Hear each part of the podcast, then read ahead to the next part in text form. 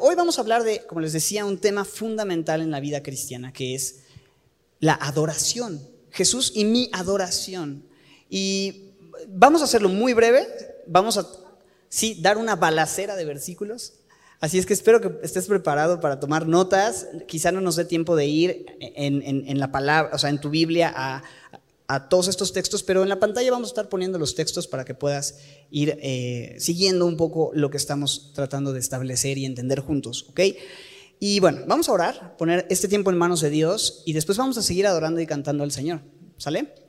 Papito, gracias por permitirnos abrir la Biblia, conocerte, conocer tu voluntad y que no nos has dejado huérfanos ni a merced de leyendas o tradiciones, sino que nos has dejado el manual de instrucciones del fabricante para nosotros, necesitando de ti, Señor. Y no solo eso, sino tu palabra que, es espíritu y es vida, que imparte vida, que nos vivifica, que nos da esperanza, que nos da paz, que penetra hasta lo más profundo, donde ninguna otra filosofía, donde ninguna otra, eh, donde nadie puede entrar, Señor. Solo tu palabra puede entrar en lo profundo de nuestro corazón. Gracias por esto, Señor. Te amamos y pedimos nos ayudes hoy a entender lo que tienes para nosotros. En el nombre de Jesús. Amén. Jesús y mi adoración. Lo primero que me gustaría solo establecer, vamos a ver como cuatro puntos de una forma muy sencilla. Lo primero que me gustaría establecer esta tarde es, somos adoradores. Somos adoradores. Ok, los hombres, la humanidad, fuimos creados, diseñados con este sentido de reconocer y dar honor y adorar y alabar a alguien. Eso está en nuestra codificación. Es innegable en nuestras propias vidas. Lo vemos eh, en, nosotros y por eso siempre estamos buscando a alguien a quien celebrar o alguien a quien reconocer o alguien a quien aplaudir y por eso tenemos pósters de, bueno, no sé, eso es como más de chavos, lo de los pósters, Pero de alguna manera ahí seguimos a gente en redes y, y, admiramos y está en nosotros, es lo que somos como seres humanos. Y tú no ves que quizá en, o sea, los animales, por ejemplo, otros seres como los animales, tengan esto. Dice Paul Tripp, alguna vez escuché o leí por ahí que él decía, como los animales, pues no tienen olimpiadas donde se celebran unos a otros viendo qué pingüino se echó el mejor clavado, ¿no? Y los pingüinos. ¿no? O, qué chita corrió más rápido, ¿no? Como que pues ellos solo corren o se tiran al agua o hacen lo que hacen sin esta necesidad de adorar o de ser reconocidos.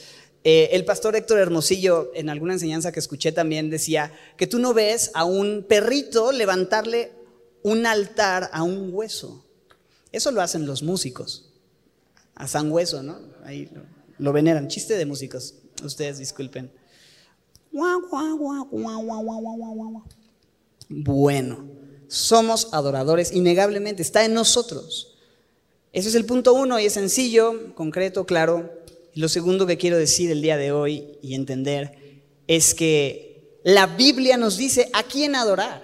O sea, ¿quién es el único que merece esa adoración? Es, es muy sencillo. Quizá lo que hoy estamos viendo es o sea, como que clase de club semilla, ¿no? Colectiva. Pero es que es eso. El único que merece que le adoremos, que le demos la honra, la alabanza es Dios. Y la Biblia, que es la palabra de Dios, ahí donde Dios ha inspirado la verdad acerca de todas las cosas, establece como una verdad absoluta y fundamental que fuimos creados y existimos para adorarle a Él y darle gloria solo a Él. Y aquí viene la balacera de versículos, ¿están listos? Y es que en la Biblia te encuentras literalmente cientos y cientos de textos que nos llevan al mismo punto, a la misma verdad contundente, innegable y absoluta. Dios es el único digno de alabanza. Por ejemplo, Isaías 43, 7, Dios mismo está diciendo que a todos aquellos que Él llamó, a todos los que Él creó, los llamados de su nombre, nos creó para una razón, dice, para gloria mía los he creado, los formé y los hice. Y es Dios mismo diciendo la razón por la cual tú y yo existimos. Su gloria. De hecho, en Isaías 42, 8, él mismo dice, yo Jehová, este es mi nombre, y a otro no daré mi gloria, ni mi alabanza, dice, a esculturas, por ejemplo. O sea, no hay cosa, no hay persona, no hay nadie con quien Dios comparta su gloria. Fuimos creados para Él, porque Él es Dios. En Efesios 1.6 nos dice que fuimos creados para alabanza de la gloria de su gracia. En Romanos 11.36, este nos encanta, este nos encanta, ¿verdad? Porque de Él y por Él y para Él, ah, pues lo están poniendo en la pantalla, a ver, quítenlo. A ver, juntos. Porque de Él y por Él y para Él son todas las cosas. A Él sea la gloria por los siglos Amén. Yo sí le eché un ojito, así era por los siglos, o por los siglos de los siglos, o por los siglos de los siglos de los siglos, pero al final es lo mismo, ¿no? Por la eternidad. Jesús fue tentado en el desierto y Satanás le ofreció los reinos del mundo con tal de que Jesús se postrara y lo adorara y le diera ese honor que solamente le pertenecía a una persona. Y Jesús respondió contundentemente en Mateo 4:10, vete Satanás porque escrito está. Y la palabra lo establece y lo deja claro.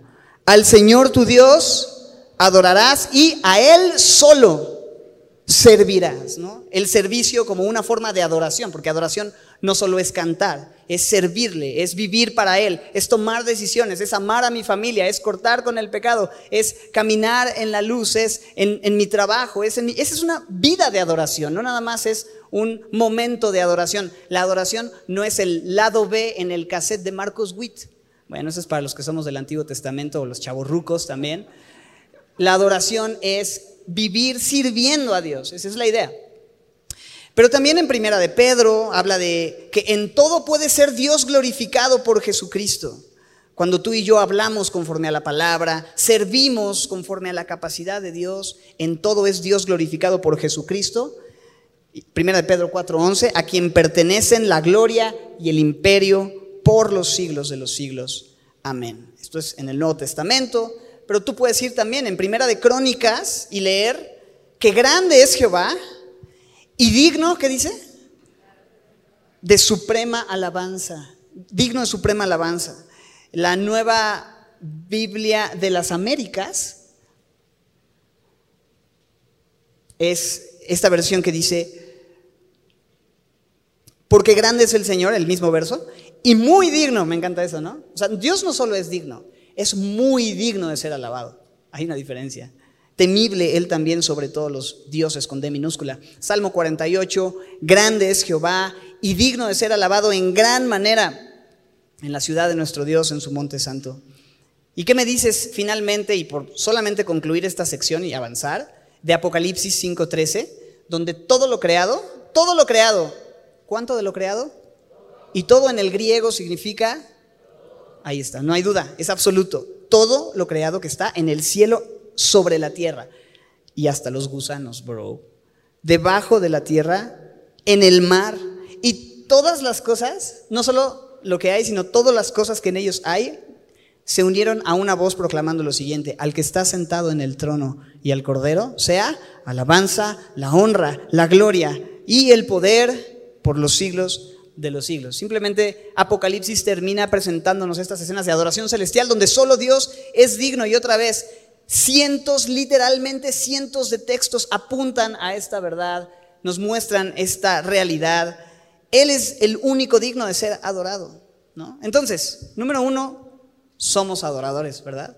Número dos, la Biblia me dice a quién adorar y ese es Dios. Solamente Dios me puede decir cómo funcionan las cosas de qué se trata mi vida, de qué se trata el mundo. Y Él ha dicho, yo soy la razón de todo. Para gloria mía los he creado.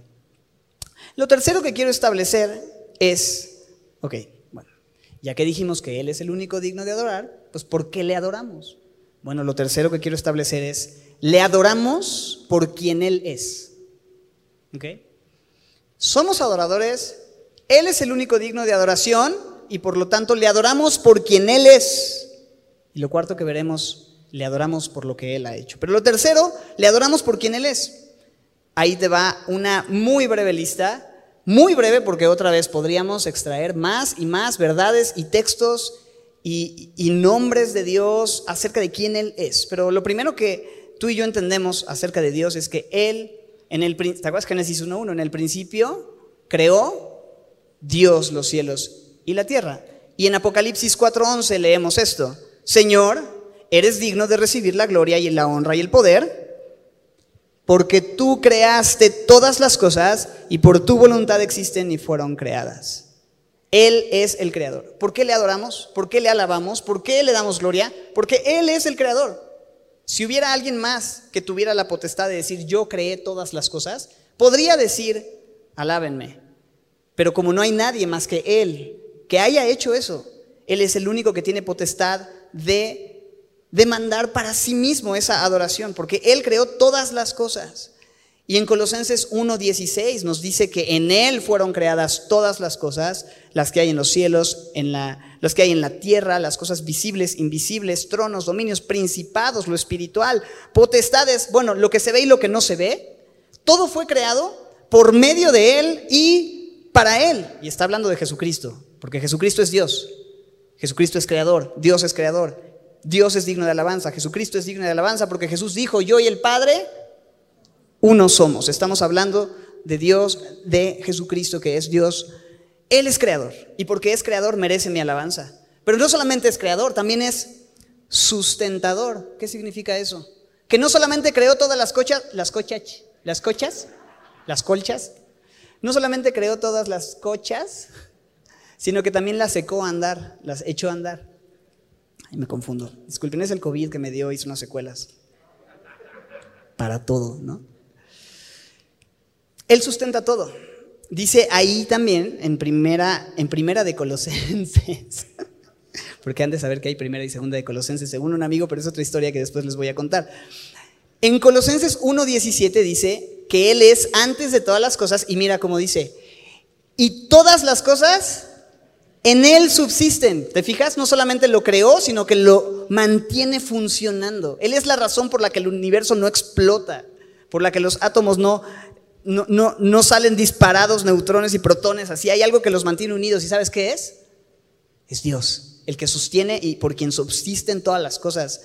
De quien Pablo decía que en Él vivimos, Hechos 17, y nos movemos y somos. En Él vivimos, en Él nos movemos, en Él somos. Si no fuera por Él, no tendríamos vida, no podríamos ser, no existiríamos, no, no podríamos seguir adelante. Él nos sostiene, Él es sustentador, pero no solo eso. ¿Seguimos?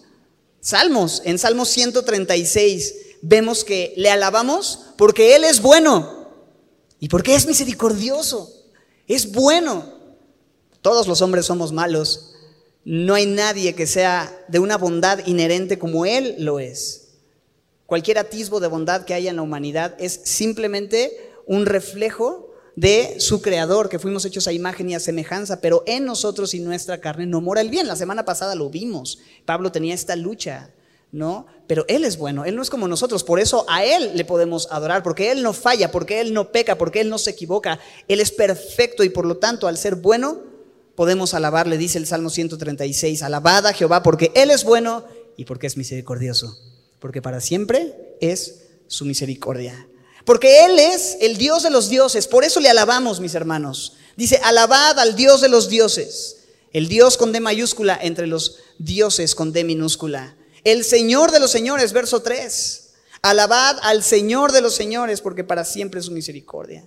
Y también él es el rey de reyes. Y eso lo vemos en Timoteo 6.15, primera de Timoteo 6.15. Él es el solo soberano, rey de reyes y señor de señores, aquel que tiene inmortalidad, Él no muere, Él es, permanece siendo, Él habita en una luz inaccesible, ninguno de los hombres le puede ver y vivir, al cual sea la honra y el imperio sempiterno. Y en Timoteo 1.17 Dice al rey de los siglos, el rey de reyes, que es rey soberano, rey de los siglos, inmortal, invisible, el único y sabio Dios es quien recibe el honor y la gloria por los siglos de los siglos. Wow, una y otra vez, una y otra vez. Él es también la razón de la iglesia, la causa de la iglesia, la cabeza de la iglesia. Sin él no existiríamos, tú y yo no seríamos parte de su iglesia, no, seríamos salvos, no tendríamos una identidad. Colosenses 1.18. Le adoramos porque Él es la cabeza del cuerpo, que es la iglesia. El principio, el primogénito de entre los muertos, aquel que resucitó para que en todo tenga la preeminencia, sea preeminente sobre la vida de todos nosotros y de todo lo que existe. Él sostiene la iglesia, Él es la cabeza de la iglesia, por eso a Él le adoramos. Él es el centro y la razón de ser. Por eso Él puede hacer lo que quiera con Semilla Abás, ¿verdad? Con Semilla Santa Mónica. Él puede hacer lo que quiera, porque es su iglesia. Y una forma en la que vamos a alabarlo y adorarlo es a través de esta multiplicación también. Finalmente, otra razón para, otra razón, y esta sería más que suficiente, para adorarle por quien Él es, ok, es lo siguiente. Le adoramos porque Él es. Punto. No tenemos que añadir algo más. Digo, ya hablamos de que es creador, sustentador, misericordioso, rey de reyes, señores, señores, Dios de los dioses, eh, cabeza de la iglesia. Pero, ¿sabes algo? Le adoramos porque Él es. Punto. Tan tan. Él se presenta a Moisés en Éxodo 3:14 diciendo, yo soy el que soy. Y así dirás a los hijos de Israel cuando es enviado Moisés para libertar al pueblo. Yo soy, le dijo Dios, yo soy, me envió a vosotros. ¿Quién te envió? Yo soy. ¿Tú qué? No, no, yo soy me envió. ¿Cómo? No entiendo. ¿Quién, ¿Quién te envió? Yo soy. ¿Qué significa eso? Aquel que permanece siendo, aquel que nunca deja de ser, aquel que era, es y será por la eternidad el existente, el eterno, el que tiene vida en sí mismo, aquel que es la vida en sí mismo. Él es, y porque Él es, entonces es digno de mi alabanza, porque Él es. Simplemente por eso, porque Él es y punto. Así es que somos adoradores. La Biblia nos enseña quién es el único digno de adorar, es Dios. Y por lo tanto le adoramos por dos cosas, porque por quien Él es y finalmente, número cuatro, ¿por qué más? Por lo que Él ha hecho. Y aquí estás listo para otra balacera de versículos acerca de lo que Él ha hecho. Es demasiado. Cuando te pones a observar la escritura, es demasiado lo que Él ha hecho. Yo solamente quiero enfocarme en eh, algunos textos y algunas verdades. Por ejemplo, Efesios 1. Efesios 1 condensa lo que Él ha hecho de una forma maravillosa. Mira lo que dice Efesios 1.3. Bendito sea el Dios y Padre de nuestro Señor Jesucristo, que hizo algo. ¿Qué hizo? Nos bendijo con toda bendición espiritual. Esto es lo que Él ha hecho. ¿Qué ha hecho? Nos ha bendecido con toda bendición espiritual. ¿Hay alguien aquí que ha sido bendecido con toda bendición espiritual? ¿Sabes que ha sido bendecido con toda bendición espiritual? Ahora hay una lista de esas bendiciones, lo que Él ha hecho. Por ejemplo, lo que Él ha hecho y cómo nos ha bendecido es que, verso 4, nos escogió la verdad es que si tú tuvieras que escoger a alguien para tu equipo o para tu eh, plantilla, ¿no? Yo dudo mucho que escogieras a alguien como yo. Probablemente a alguien como los que tienes, los que estamos en este lugar, porque no somos muchos de nosotros sabios, ni poderosos, ni nobles, ni eruditos, según la carne. Habrá unos cuantos que sepan de química y de música al mismo tiempo. ¿Qué tal, eh? Tengo un, amigo por ahí. Y algunos otros, ¿no? Que tuvieran quizá algún conocimiento o que canten súper chido y tengan un look que no te la acabas, ¿va? Tengo algún amigo por ahí también. Bueno, y podríamos seguir hablando muchos de ustedes tienen dones, virtudes y son gente muy preciosa, pero la mayoría de nosotros, no, joven. ¿Cómo te lo paso a explicar? Somos lejos de promedio, estamos por debajo, ¿no? Y Dios no nos escogió por lo que somos o tenemos o nuestra linda cara o dones o talentos. Él nos escogió en Él antes de la fundación del mundo y dice al final del verso 5, según el puro afecto de su voluntad. O sea, porque le plació, por no ponerlo en una versión más contemporánea, ¿verdad? Porque Él quiso. Tan tan. Él nos escogió. ¿Qué privilegio es lo que Él ha hecho? Te ha escogido y no solo eso, verso 5, te ha adoptado en amor nos predestinó para ser adoptados hijos suyos. Y nos dio un propósito. Verso 6, ser para alabarlo a Él. Ese es nuestro propósito. Y ahora tienes un propósito. No tienes que vivir como la gente del mundo que no tiene un propósito, no saben para qué están aquí. Tú y yo tenemos el propósito de vivir para alabarlo a Él. Y nos dio propósito y nos ha aceptado. Los jóvenes buscan, buscamos aceptación. Aquí dice en el verso 6 que Él nos hace aceptos en el amado, en Jesús. Somos aceptos, somos parte de una familia, somos parte de un grupo de personas que hemos sido llamadas a Él. Es maravilloso. Verso 7, nos ha redimido, en quien tenemos redención por su sangre. Esto es que Él pagó el precio más caro, su propia sangre, para hacernos parte de su familia, para libertarnos, porque también nos ha libertado, ¿verdad? En Romanos 6 nos dice que hemos sido libertados del pecado, que éramos esclavos y Él nos hizo libres. Esto es lo que Él ha hecho. Nos ha hecho libres, nos redimió, nos perdonó. Regresando a Efesios 1, dice en el verso 7 que recibimos el perdón de pecados según las riquezas de su gracia. Todos nuestros pecados han sido perdonados. Es maravilloso. Él te ha perdonado. Esto es lo que Él ha hecho. Él merece que le adores. Él merece que hagas lo que tengas que hacer para vivir una vida que le honre, porque Él te ha escogido, te ha perdonado, te ha hecho suyo. Luego dice en el verso 8, nos reveló, en el 9, nos reveló su voluntad, nos dio a conocer el misterio de su voluntad. Esto es maravilloso, hay mucho que decir de esto, ojalá tuviéramos como más tiempo, pero Dios nos dio a conocer el misterio. Era un misterio su voluntad. ¿Quién conocía la voluntad de Dios? ¿Quién podía saber su plan, su propósito, lo que Él planeó lo que Él trazó y ordenó desde antes de la fundación del mundo. ¿Quién podría saber y tener idea de lo que Dios estaba planeando? Nadie puede saber lo que Dios estaba planeando. O sea, desde el Antiguo Testamento vemos que la gente no tenía mucha idea de lo que Dios iba a hacer hasta que Dios les fue revelando por medio de los profetas su plan, su voluntad.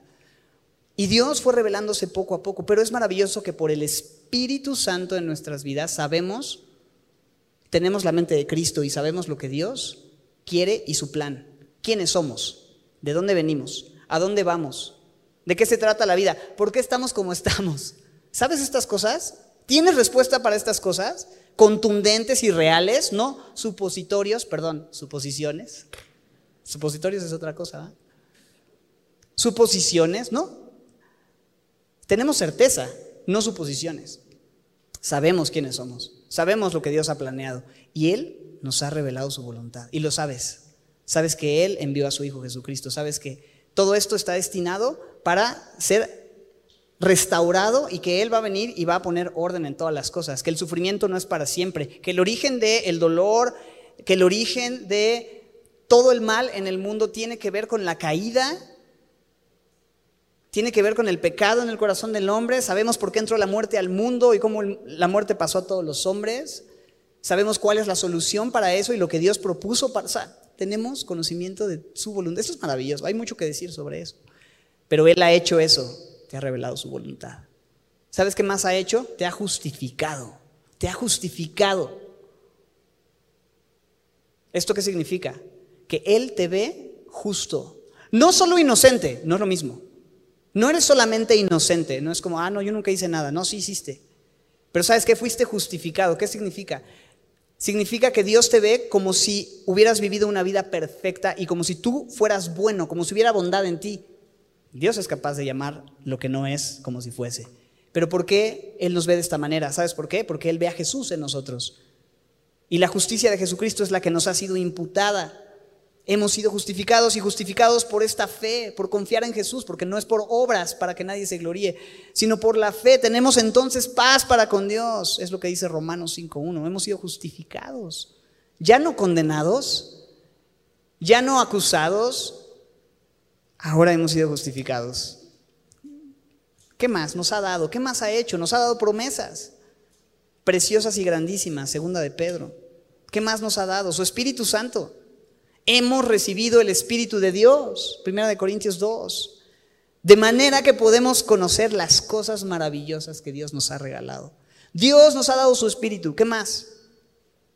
Bueno, Romanos 5.5 es bellísimo, chécate la NTV en Romanos 5.5. Dios nos ha dado el Espíritu Santo para llenar, checa esto, sabemos con cuánta ternura nos ama Dios, porque nos ha dado el Espíritu Santo para llenar nuestro corazón con su amor. Un versículo increíble. El amor de Dios ha sido derramado en nuestros corazones por el Espíritu Santo que nos fue dado, dice la Reina Valera. ¿Qué más ha hecho? ¿Hay más cosas? Bueno, Efesios 2 nos ha hecho parte de su familia. Ya no somos extranjeros, ya no somos advenedizos, ahora somos conciudadanos de los santos. ¿Me ayudan a leer juntos qué dice? Y miembros de la familia de Dios. Una familia edificada, un edificio, un templo espiritual edificado sobre un fundamento, donde Jesucristo es la piedra angular, el fundamento más importante. O sea, Él nos ha hecho parte de su familia, nos adoptó, ya lo dijimos, nos hizo suyos. Y como familia, pues lo natural en una familia es que la familia crezca. De una o de otra manera la familia crece. Y el edificio, porque Él nos llama su edificio, también va siendo edificado, va creciendo. Y esto es maravilloso, porque nos deja ver eso. La iglesia, semilla, está creciendo, está siendo edificada. Y esto es a causa de que Él nos ha hecho su familia, es que Él está haciendo la obra. Dice en Efesios 2.21 que todo el edificio, bien coordinado, va creciendo para ser... ¿Cuántos templos leo aquí? ¿Cuántos templos? Un templo santo en el Señor. ¿Cuántos templos somos, familia?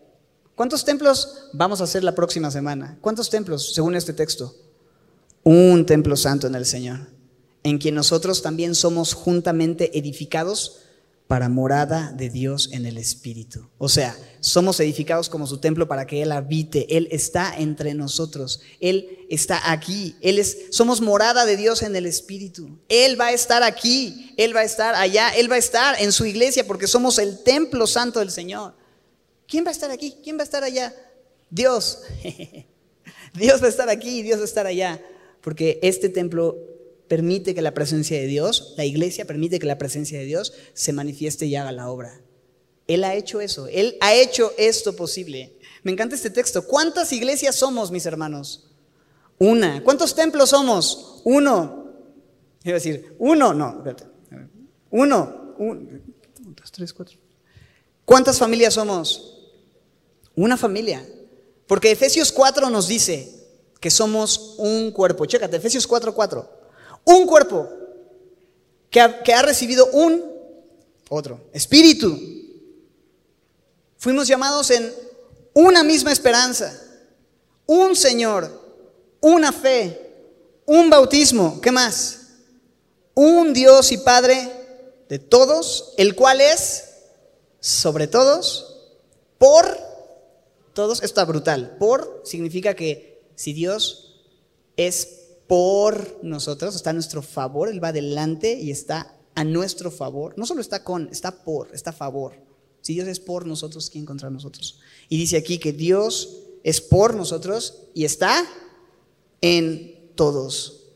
Sin importar cuántas habitaciones tenga la casa, somos parte de la misma familia. Él nos ha hecho su familia, Él nos ha hecho su iglesia. Entonces lo que Él quiera seguir haciendo, que venga, ¿no? Somos de Él, somos para Él, es su iglesia, pero somos una iglesia, un cuerpo, con un Señor, una fe, un espíritu, un bautismo, un Dios y Padre que está con y es por y está sobre nosotros. Y finalmente, ¿qué más ha hecho Dios por lo cual le adoramos? Él nos lavó, Apocalipsis 1, versículos 5 y 6. Apocalipsis 5, 1 y 6. 5, perdón, 1, 5 y 6, me equivoqué. Apocalipsis 1, 5 y 6. Al que nos amó y nos lavó de nuestros pecados con su sangre. Esto está maravilloso. Habla de Jesucristo, el primogénito de los muertos, el soberano. Pero dice que Él nos amó. ¿Qué ha hecho Jesús? Nos amó y nos lavó de nuestros pecados y nos dio identidad. Nos ha hecho reyes y sacerdotes para Dios, no para nosotros o para gobernar aquí y ahora, sino gente que representa el reino de Dios. Eso es lo que significa. Representamos el reino de Dios. Como sacerdotes podemos interceder y podemos orar por otros y podemos anunciar el mensaje de Dios a otros. Somos usados y somos miembros de su familia, somos parte de su equipo. Él nos ha hecho esto y por lo tanto a Él, verso 6, lo leemos juntos, a Él sea gloria e imperio por los siglos de los siglos. Amén. Y esto solamente es una breve lista de algunas cosas, de las muchas cosas que Él ha hecho. Porque somos adoradores y la Biblia nos dice, ¿quién es el único digno de adoración? Y Él es Dios. A quien adoramos por quien Él es y por lo que Él ha hecho. Y sabes, si quisiéramos ser exhaustivos hablando acerca de quién Él es y lo que Él ha hecho en semilla y por semilla en estos 12 años hasta, hasta aquí donde Dios nos ha llamado y donde Dios nos ha ayudado, yo creo que no tendríamos tiempo suficiente para hablar o para leer de sus grandes hechos. Y me acuerdo de Juan, de Juan el apóstol escribiendo en su evangelio al final. Y hay también otras muchas cosas que ha hecho Jesús, las cuales si se escribieran una por una, pienso que ni aún en el mundo cabrían los libros que se habrían de escribir, dice Juan en Juan 21, 25.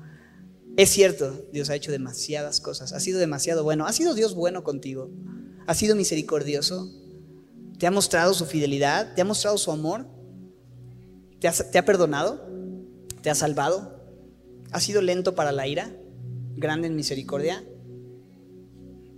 te ha abrazado cuando todos se han ido, te ha provisto cuando no tienes, ha estado contigo en los momentos más difíciles, es quien Él es y es lo que Él ha hecho. ¿Y sabes qué merece? ¿Qué es lo mínimo que tú y yo podemos hacer en respuesta? Porque la adoración, escucha esto, la adoración es una respuesta. Es una respuesta a lo que Él ha hecho y por eso vivimos vidas que le honran. No se limita a la música, no se limita a cantar solamente, no se limita a un estilo. es mucho más grande que eso. Es vivir vidas que le honran, que le adoran, que son de Él, por Él, para Él en todas las áreas. Pero sí, ciertamente podemos derramar nuestro corazón y cantar y celebrar juntos lo que Él ha hecho, ¿no crees? Te invito a ponerte de pie. Y voy a invitar a los chicos de la banda que suban por acá porque vamos a tener el resto de la reunión. Dice, oye, acabamos temprano. No, vamos a acabar tarde. Vamos a cantar y adorar al Señor. Pero antes leemos juntos Romanos 15, 5 y 6, donde leemos así. Pero el Dios de la paciencia y de la consolación les dé entre ustedes un mismo sentir según Cristo Jesús. Podemos leer, miren esto, para que unánimes, juntos digámoslo, para que unánimes a una voz glorifiquéis al Dios y Padre de nuestro Señor Jesucristo. Y eso es lo que vamos a hacer, a una voz. La próxima semana no van a ser dos voces, va a ser una voz, unánimes, con un mismo sentir, con un mismo deseo porque tenemos un mismo Dios. Unánimes a una voz, glorifiquemos al Dios y Padre de nuestro Señor Jesucristo. Amén. Señor, te damos gracias por este tiempo. Queremos pedirte que tú dirijas, Señor, estos próximos pasos, Señor, lo que venga de tu mano, pero también gracias, Señor. Gracias por lo que has hecho, por quién eres tú, por ser fiel con nosotros y queremos tomar este tiempo para darte la gloria. Tú eres el Dios que adoramos, a quien bendecimos por los siglos, en nombre de Cristo Jesús. Amén.